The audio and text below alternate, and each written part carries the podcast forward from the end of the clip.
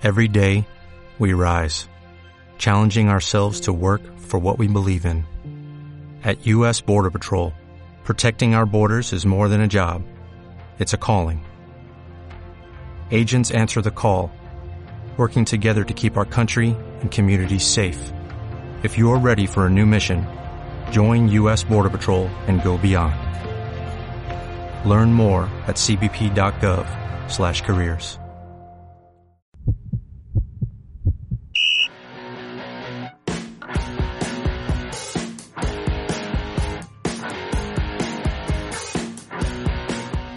Porque sentimos el fútbol tanto como tú. Opinión, información y análisis sobre el deporte que hace latir tu corazón.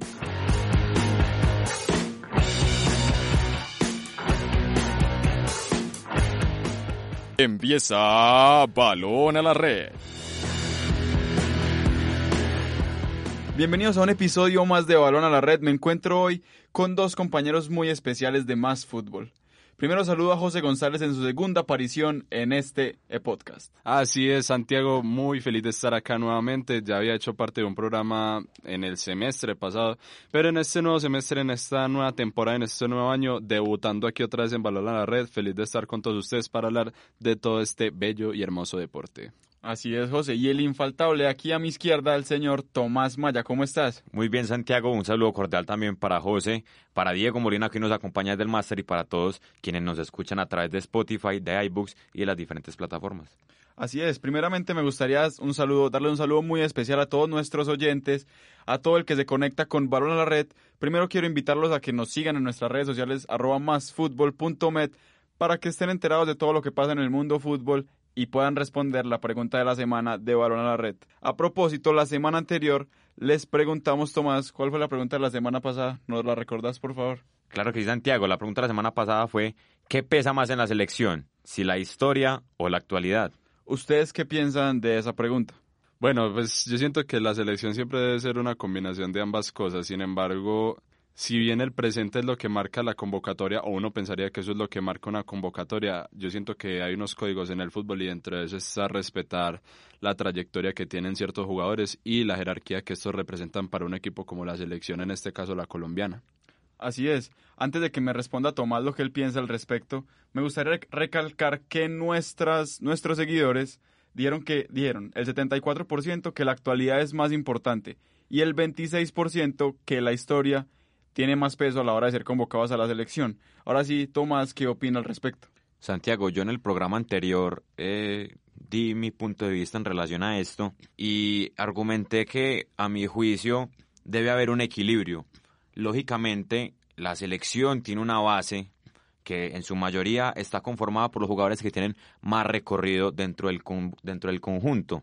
Sin embargo, los que están en un muy buen momento pueden ir supliendo aquellos de la base que no estén en una muy buena actualidad. Es decir, si en un determinado caso, como hoy en día James Rodríguez no está en un muy buen momento futbolístico, puede llegar otro jugador y que perfectamente lo puede reemplazar sin que se cambie la base completa o la ideología de juego que tal, como tal que, que la idea es que predomine dentro del campo de juego. Y hablando de un caso muy puntual que tenemos hoy en día en la selección, que es el caso de Duan y Falcao. Duan que tiene una buena actualidad, un buen presente, y Falcao, que tiene una gran historia con la selección Colombia y además tiene un buen presente. Para ustedes, ¿quién debería ser el delantero titular hoy en día de la selección Colombia, Tomás? Santiago, sin embargo, si lo, si lo, analizamos, perdón, hoy a 11 de marzo viene mejor Falcao que Duan. Hoy a 11 de marzo. Entonces, sí, es verdad que la última temporada de Duan fue superlativa y bueno, anotar más de 20 goles con un conjunto como el Atalanta, ser protagonista de la Liga Italiana y llevarlo a la UEFA Champions League, no es un dato menor. Sin embargo, si miramos los números de la... Bueno, es que Falcao viene en las últimas dos, tres semanas anotando, incluso el último mes, no sé cuántos partidos consecutivos lleva. Seis goles en siete partidos, creo que ah, Bueno, esos son más o menos dos meses eh, de un muy buen nivel en una liga donde, bueno, que quizás no sea la más reconocida a nivel europeo, pero hay que tener en cuenta la edad de Falcao. Entonces, yo diría que perfectamente pueden jugar los dos. Yo ensayaría con los dos. No se puede ser un experimento un tanto extraño, pero puede funcionar. Yo estoy un poco de acuerdo con lo que decís, Tomás, porque mucha gente se queda con la actualidad de Duan, pero es que hay que analizar que la actualidad de Duan no es la misma en la que estaba viviendo el delantero en la temporada pasada.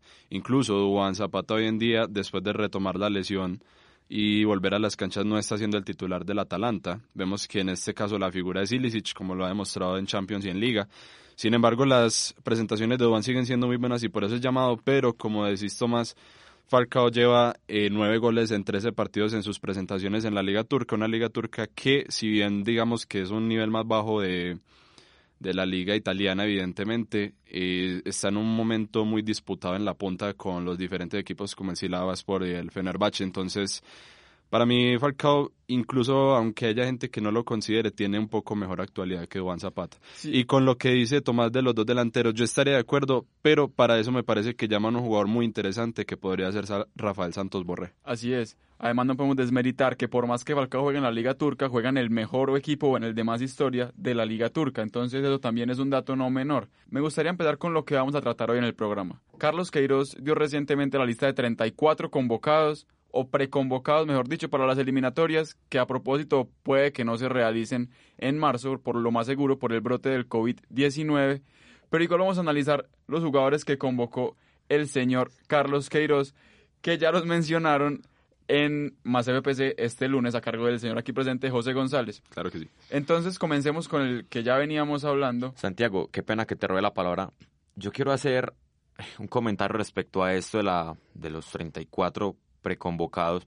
Me parece que es un tanto innecesario esto de dar una lista tan larga. Estoy de acuerdo. Yo siento, como lo veo, que esto es un juego más en relación a la relación que tienen, bueno, valga la redundancia, la prensa con el director técnico. Siento que es hacer lo contrario que hacía José Néstor Peckerman, que era una pelea que tenía con los periodistas, de dar la, la, convocatoria a los 23 que estarían en la selección un día antes de la fecha establecida. Veo que Queiroz está como complaciendo de a poco a los periodistas y es como, no le voy a dar la lista, pero le voy a dar unos que pueden estar. De ahí sabemos hay algunos que son muy lógicos. Es que yo creo que incluso Queiroz ya tiene los 23. No, lógicamente. Entonces, ¿para qué damos una lista de 34? Seamos claros como Brasil. Tite cogió y listo, tengo los 23. Estos son mis 23 y no tengo nada que esconder.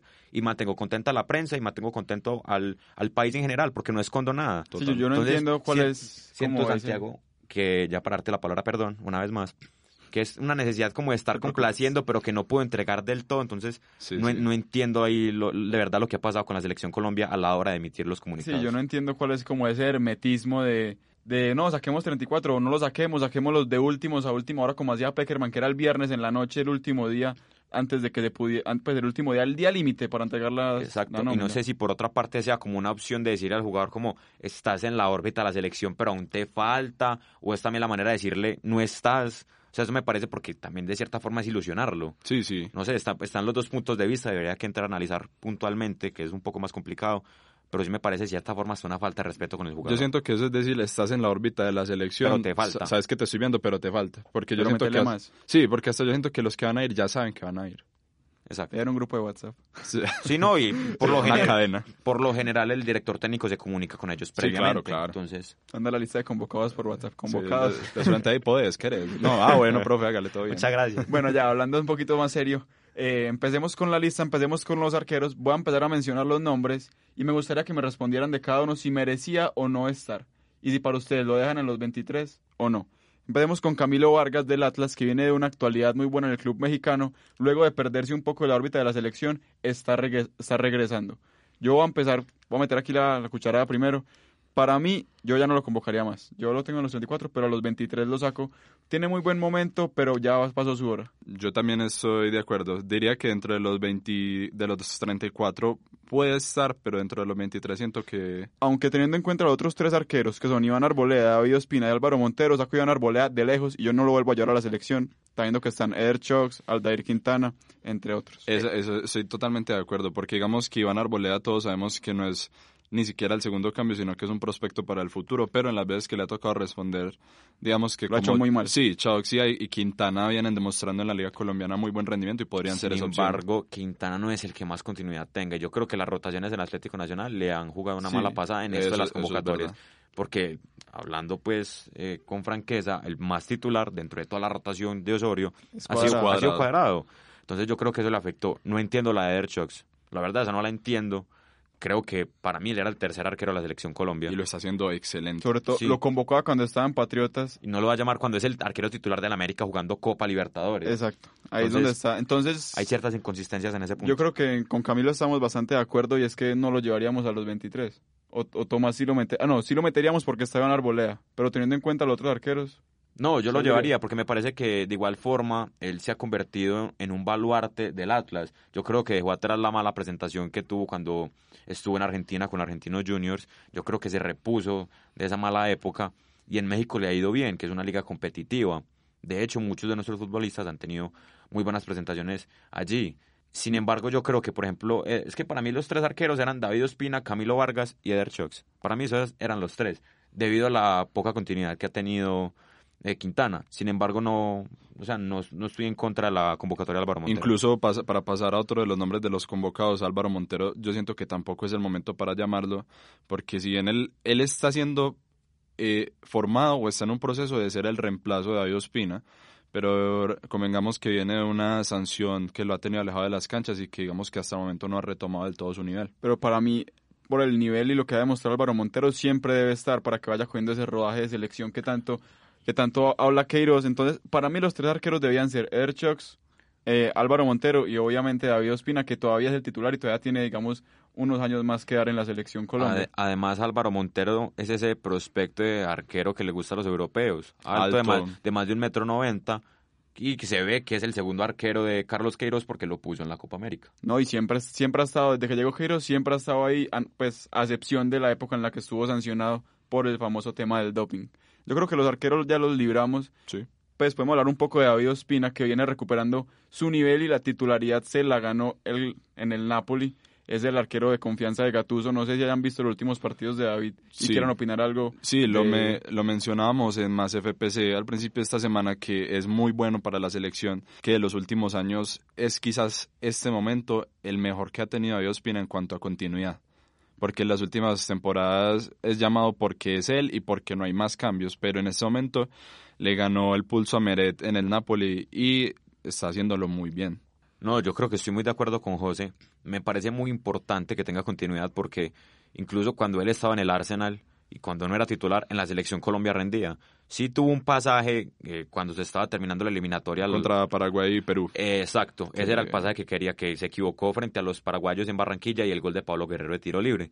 Esa Sí. fue como el único pasaje en, lo que, en el que podemos decir, Ospina falló con la selección. De resto, él siempre ha cumplido y creo que ha cumplido a cabalidad. Y podemos decir que no fueron fallos tan groseros. Fueron No, el de Paraguay, el de Paraguay sí. El de Paraguay, el de el de Paraguay Paraguay fue muy grotesco. Técnicamente fue grosero, el de El de Perú, no- siento fue una desatención, más fue una bien, fue una desatención, desatención. que uno se la cobra quizás por su experiencia. Exacto. Exacto, y porque, bueno, era un partido crucial, que incluso ese gol nos pudo haber dejado por fuera, Sí, si claro. Perú hacía otro gol.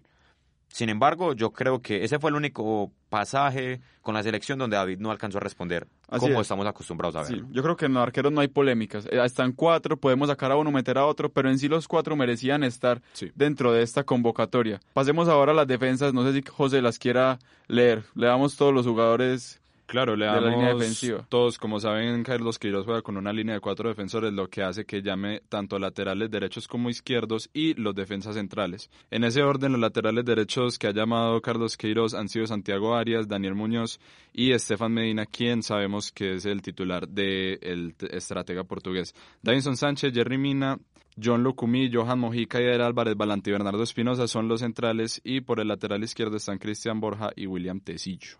Bueno, cabe recalcar ahí que Eder Álvarez Balanta juega en el Brujas como 5, como volante 5, no volvió a jugar de central en su club, a veces lo usan pues como un recambio, pero lo normal es que juegue de 5 y a mí me parece que eh, no debería estar.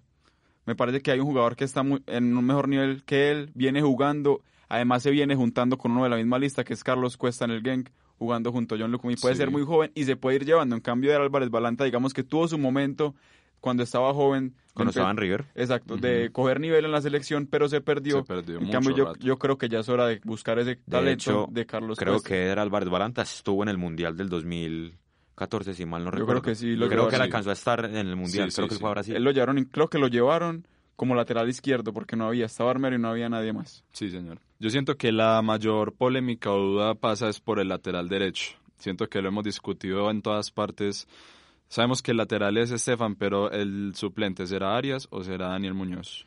Yo creo que la ventaja que tienen Daniel Muñoz y Esteban Medina es que son jugadores de mucho gusto para el técnico portugués porque son muy polifuncionales.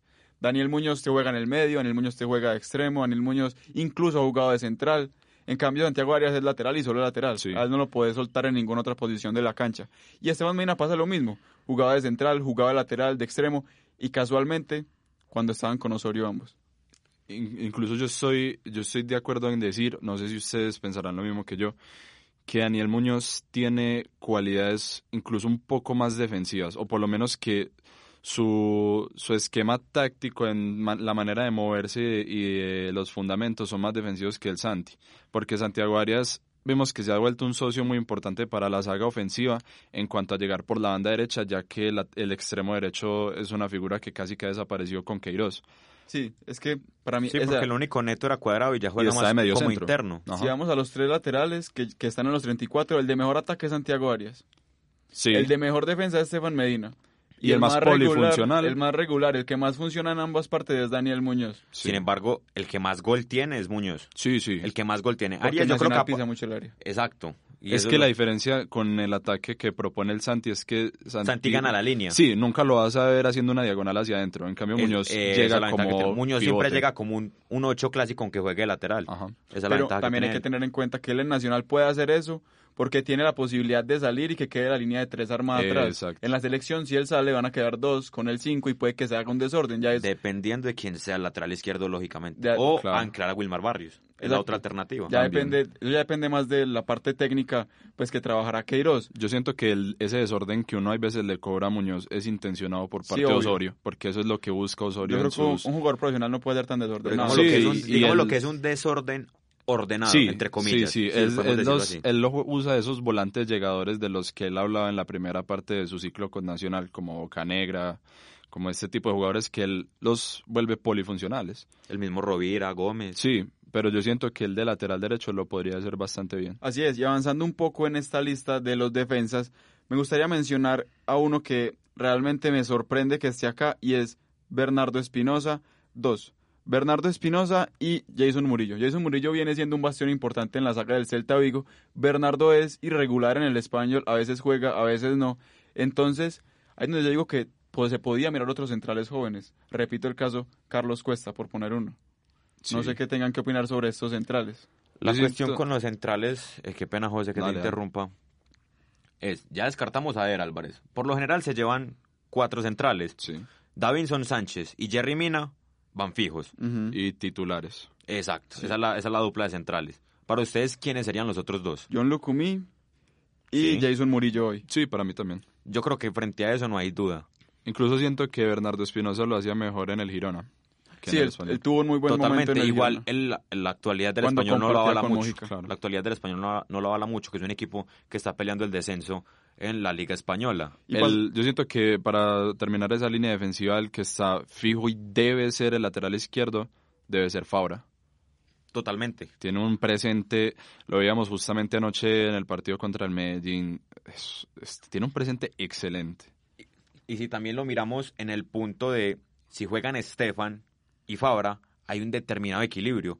Uno que va, se proyecta mucho más al ataque que otro y no se pierde la posición con los tres y en un eventual contraataque pasaría Wilmar Barrios a hacer la línea de cuatro. Entonces yo creo que uno siempre debe encontrar un balance con los laterales a menos que seas el Liverpool que puedes mandar los dos. Sí, sí. sí, sí. Pero, Pero- yo creo que en eso, po- porque no sé, podría ser un desbalance si jugas con Arias y con Fabra, porque los dos siempre van a buscar la banda. a. Entonces ahí hay un Para problema. que nos dé tiempo de revisar toda la lista que ya se nos acaba el tiempo eh, y apenas vamos en los centrales, los defensas, repasemos rápido los laterales izquierdos. ¿A quiénes llevarían? Escojan dos. Yo me quedo con Fabra sin lugar a dudas y yo creo que llevaría otra vez a Joan Mojica.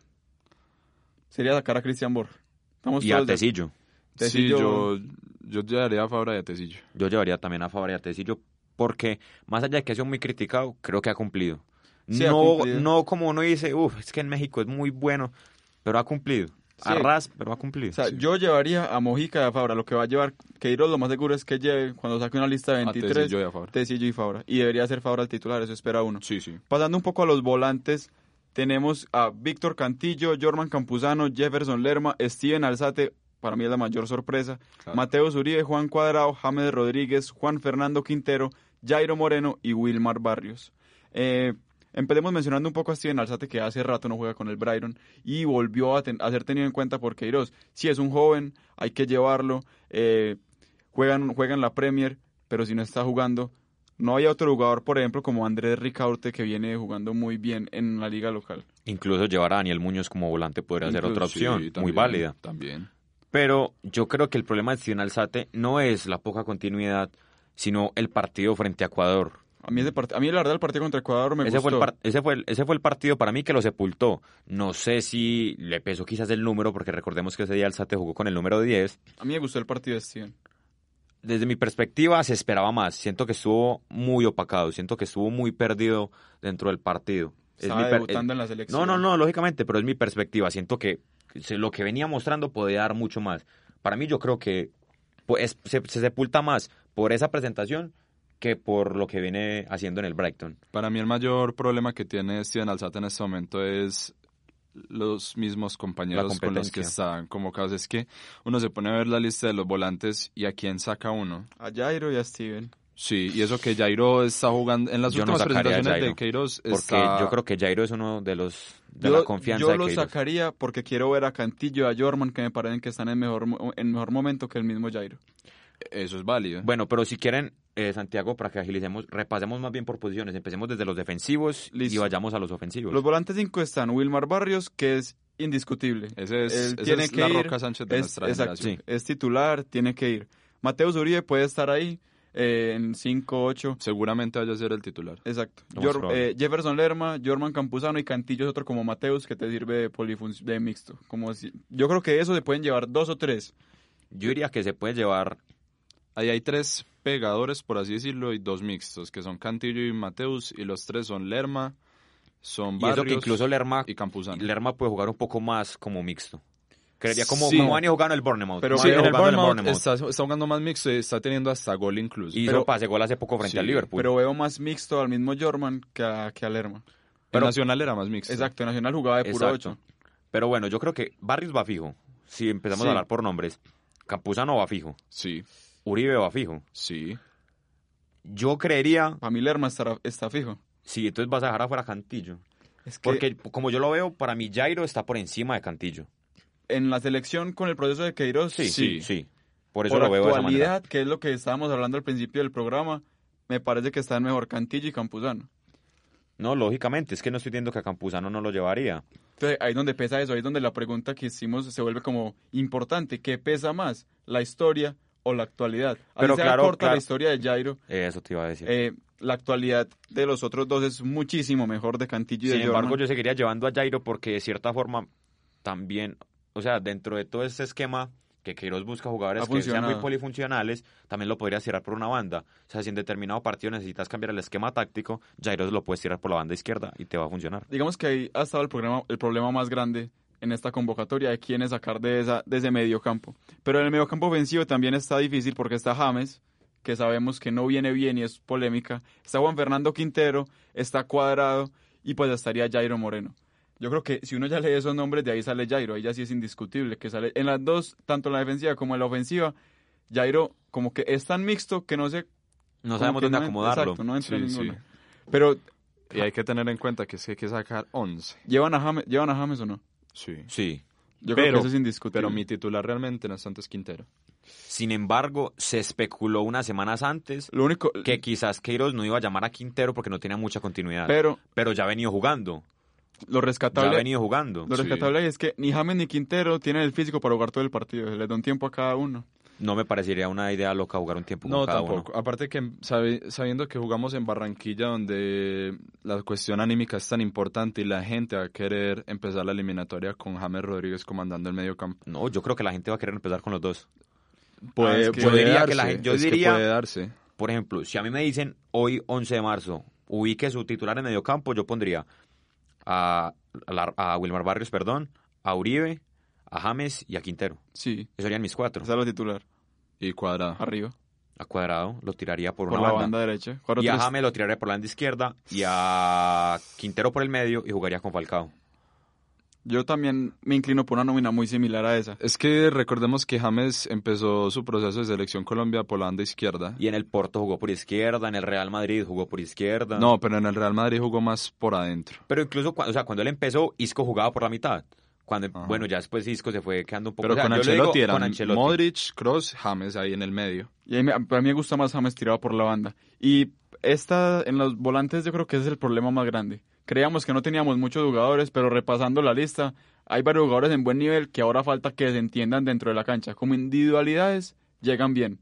Como conjunto, hay que esperar a ver cómo los para Queiroz. Pasemos, pasemos ahora yo creo que al, al tema más polémico que son los delanteros. Está Duan Zapata, Luis Fernando Muriel, Sebastián Villa que viene en un momento increíble, John Córdoba que viene haciendo goles en Alemania, Falcao García hace lo propio en Turquía, Alfredo Morelos por el contrario no volvió a hacer goles y se sac- le sacan muchas amarillas y Rafael Borre que también está brillando en Argentina. Yo creo que ahí Queiroz tiene un problema, pero yo creo que es Pero por encima por para- abundancia que por falta. Exacto, gracias a Dios. Pero por yo, yo, yo podría decir quiénes son los dos que no van de ahí. Por encima no va Morelos Morelos no Porque creo que el momento y no le Córdoba ayuda. tampoco creo yo que creo que y Córdoba es como para irlo metiendo, pero también hay que tener en cuenta que vienen jugando muy bien en- con el. Sí. Lógicamente, pero es que le tenés que disputar el puesto, en primer lugar, a Zapata. Ah, no, es que ahí no hay con quién Complicado. disputarlo. Ahí, no hay con quién disputarlo. El hecho es que, o sea, yo creo que es claro que salen esos dos. Sí. Sin pero embargo, viene en un muy buen momento. Pero si uno pone a jugar a Córdoba o a Morelos, digamos que también está bien librado. O sea, son jugadores que sí. también rinden. Otro delantero que me sorprendió que no estuviera en la lista es Luis Suárez del Zaragoza de España, que está de goleador en la segunda división Pero- española y... ¿Por quién lo pondrías por encima? No, no, o sea, para Por mí no hay los- espacio, no hay espacio, Pero irlo llamando. Pero no irlo teniendo en cuenta. Sí, puede, exacto. Puede ser un jugador que se puede empezar a, a meter en esa órbita de Carlos Queiroz, que puede empezar a entrar en estas prelistas de 34. Incluso muchos eh, periodistas a nivel nacional criticaron que no estuviera Teófilo Gutiérrez. No, ya Para Teo mí, ya o se sea, fue, sí. desde mi perspectiva, ¿A tampoco nivel es para nacional o a nivel Caribe? a nivel nacional. Dijeron, ¿por qué no está Teófilo? No, no, o sea, Otros dijeron, y Borja. Borja, pero No, Borja no Pero no, goles. no, por eso. Pero yo creo que los que están, o sea, para mí los- los que están son... estos, Si estos va- preconvocados son los que Si nos vamos a, si vamos a eso, entonces ¿dónde está un jugador como el Rifle, eh, El mismo el, el Andrade. Andra, Rifle Andrade? Eh, Ricaurte, perro, Ricaurte, Por eso, Rifle, Ricaurte. Eh, Eh, lo que yo quiero hablar es que a mí me preocupa es que no hay un solo extremo derecho, está solo cuadrado y Queiroz no juega ¿Y con- Villa? dice que Queiroz no juega con Villa más extremos. izquierdo. Queiroz no juega con extremos. Pero Villa puede jugar perfectamente por derecha, creería, creería yo que, que, Queiroz, que no como sabe que no juega con extremos, él simplemente no llama a extremos porque no los necesita y empieza a mover sus jugadores ahí. Ya para cerrar, porque se nos acaba el tiempo, eh, ¿a quiénes pondrían de, de titulares? Dos. Pero de ¿Quiénes son- delanteros, sí, ¿quiénes son los primeros dos en esa lista? Digamos que hay dos delanteros, ¿quiénes son los primeros dos? Villa Y Falcao. y Falcao. Yo me la juego con Falcao y Pues- Borré. Pero pensando que va a ser línea de tres, yo pienso que va a ser línea de tres con ojalá cuadrado, porque cuadrado Sí, extremo lo está haciendo si, muy si bien. va a ser línea de tres, necesitamos un extremo y sería Sebastián Villa indudablemente. Sí. Si por alguna razón mete dos delanteros, yo me la jugaría con Falcao y, y Borré. Otro experimento que puede hacer es cuadrado como interno, Villa por izquierda o por derecha, Muriel por la otra banda y Falcao de nueve. Puede ser otro experimento porque él ha jugado con Sí, Muriel eso por puede las bandas. pasar. Puede pasar con Villa por derecha, Muriel por izquierda y Falcao por el medio. Pero, por ejemplo, Santi, vos no has dicho, el delantero tuyo sería Falcao. Con, con El Borré. nueve, o sea, el nueve Ah, de sí, área. sí. Borré puede ser otra opción, pero no sé si Borré esté por encima de Dubán, no creo. No, no. Yo creo que a Borré lo que- llevaron para un posible No. falso 9. Exacto. Sí, que juegue sí. como pivot. Por eso, me parece que Borré le hace el trabajo a Falcao de salirse del área y pivotearle. En cambio, Duan y Falcao, los dos entran al área a buscar el balón. No se van a estorbar, porque igual digamos que se entienden. Pero es mucho más complemento un Borré que tiene, digamos, ese perfil más parecido al de Teófilo, entre comillas, que se sale del área y pivotea, que Duan y Falcao, que los dos van a buscar el balón al área. Y eso que siento que tiene más movimiento Falcao. Exacto, Borré y Falcao se mueven muy bien. Por eso creo Esa que es la virtud de. Borré, los espacios al Exacto. vacío, yo creo que es su mayor virtud. Y Fal- Antes de cerrar el programa, me gustaría preguntarles si creen que faltó algún jugador. Yo voy a mencionar, iba, a eso iba, no creo que falte, pero me parece lastimoso su, su, su, su actualidad, que es Roger Martínez. Lastimosamente por unas declaraciones que hizo, ya no es tenido en cuenta en el América, los directivos lo quieren sacar a como de lugar, Ajá. y me parece muy lastimoso porque para mí fue la gran revelación en la Copa América. Sí. Sí, tuvo una buena Copa América. ¿Y para José quién faltó? Para mí quizás lo que hablábamos de los arqueros, yo hubiera llevado a Chaux o a Quintana. En la delantera me hubiera gustado ver a Luis Suárez para irlo llevando, pero también estoy de acuerdo con que en los que están en términos generales en la convocatoria son los que son. A mí me hubiera gustado ver a Ricaurte, pero volvemos a, lo, volvemos a lo mismo, no sabría quién sacar. Entonces los que están, Mm. pues una buena lección de Queiroz. Para cerrar les voy a recordar o les voy a contar cuál será la pregunta de la próxima semana para que la respondan en nuestras redes sociales de arroba másfutbol.met en las historias. Es la siguiente. Los equipos colombianos tienen la jerarquía suficiente para competir en el continente, entiéndase Libertadores y Suramericana. La próxima semana estaremos discutiendo un poco sobre este tema. Espero se conecten con nosotros en Balón a la Red. Gracias por escucharnos y hasta luego.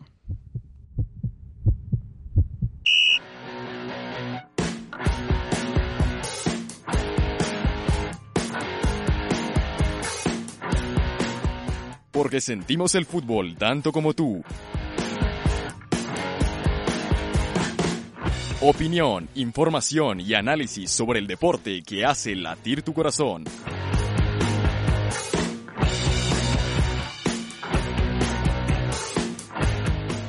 Empieza Balón a la Red.